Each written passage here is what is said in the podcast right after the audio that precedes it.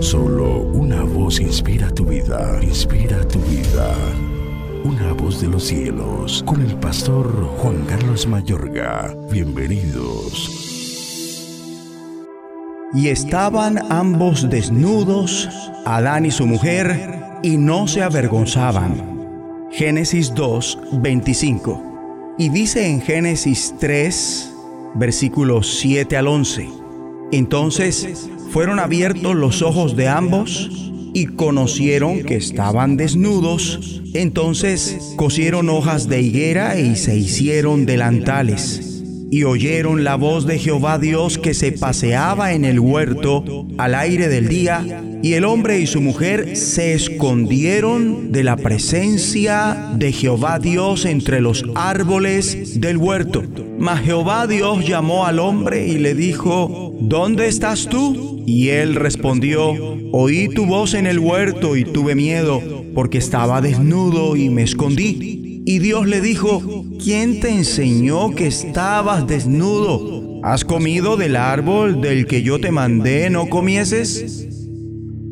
Manténganse atentos porque su enemigo es el diablo acerca de la manera en que el mismo diablo pasó de ser una buena criatura a un ser mentiroso que después se convierte en el homicida de una buena parte de los ángeles y de toda la humanidad. Las escrituras no dicen nada al respecto y si la Biblia no entra en detalles en cuanto a este asunto, nosotros también haremos lo correcto en no comentar. Escrito está las cosas secretas pertenecen a Jehová nuestro Dios, mas las reveladas son para nosotros y para nuestros hijos para siempre, para que cumplamos todas las palabras de esta ley. Porque tal conocimiento es demasiado maravilloso para mí, alto es, no lo puedo comprender. Oh profundidad de las riquezas de la sabiduría y de la ciencia de Dios. Cuán insondables son sus juicios e inescrutables sus caminos,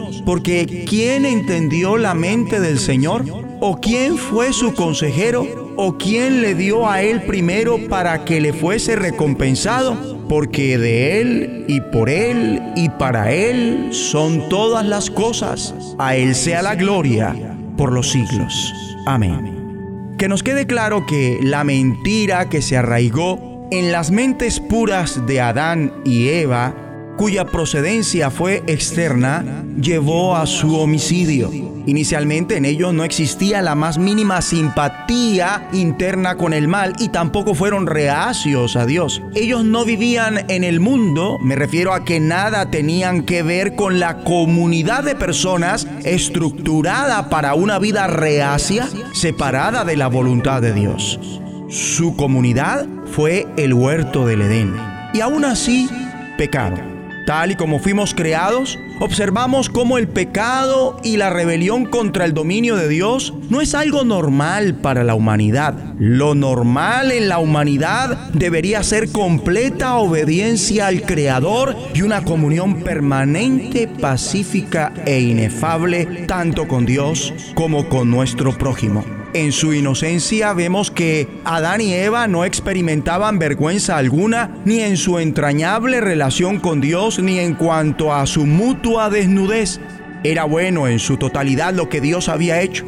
Tanto el primer varón y la primera mujer coexistían en la acogedora e inmaculada luz de la bondad e inocencia del principio.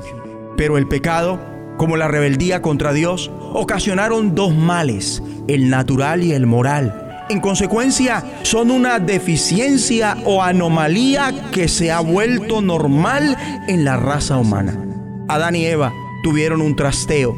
Ellos se mudaron de una vida en un mundo ideal habían experimentado lo que es ser seres humanos normales en un mundo normal pero al mismo tiempo fueron los únicos que podrían sopesar por experiencia personal lo normal y la anomalía. Su elección de creer y obedecer a la mentira del diablo como si fuera verdad acarreó las consecuencias previstas por Dios. El mundo se volvió anormal. Hemos existido y continuamos existiendo en un mundo anómalo, anormal Las cosas han sido arruinadas y dañadas por el diablo durante toda una época de causa y efecto históricamente hablando. Obviamente, las maniobras y el plan del diablo desde el huerto del Edén siguen, así que no conviene ignorar y mucho menos olvidar lo que Él hizo a nuestros primeros padres y cómo lo hizo, porque tenerlo presente nos mantendrá alertas y listos para el combate espiritual que tenemos que pelear ahora mismo. Mal haríamos si no oramos. Digamos todos juntos, Padre Celestial, Gracias por revelarnos las malas intenciones de Satanás para que no se aproveche más de nosotros. Ayúdanos a estar siempre listos y atentos para lo que venga, pues nuestro enemigo, el diablo, anda buscando a quien destruir. Esto te lo pedimos en el nombre de Jesucristo. Amén de los cielos, escúchanos, será de bendición para tu vida. bendición para tu vida.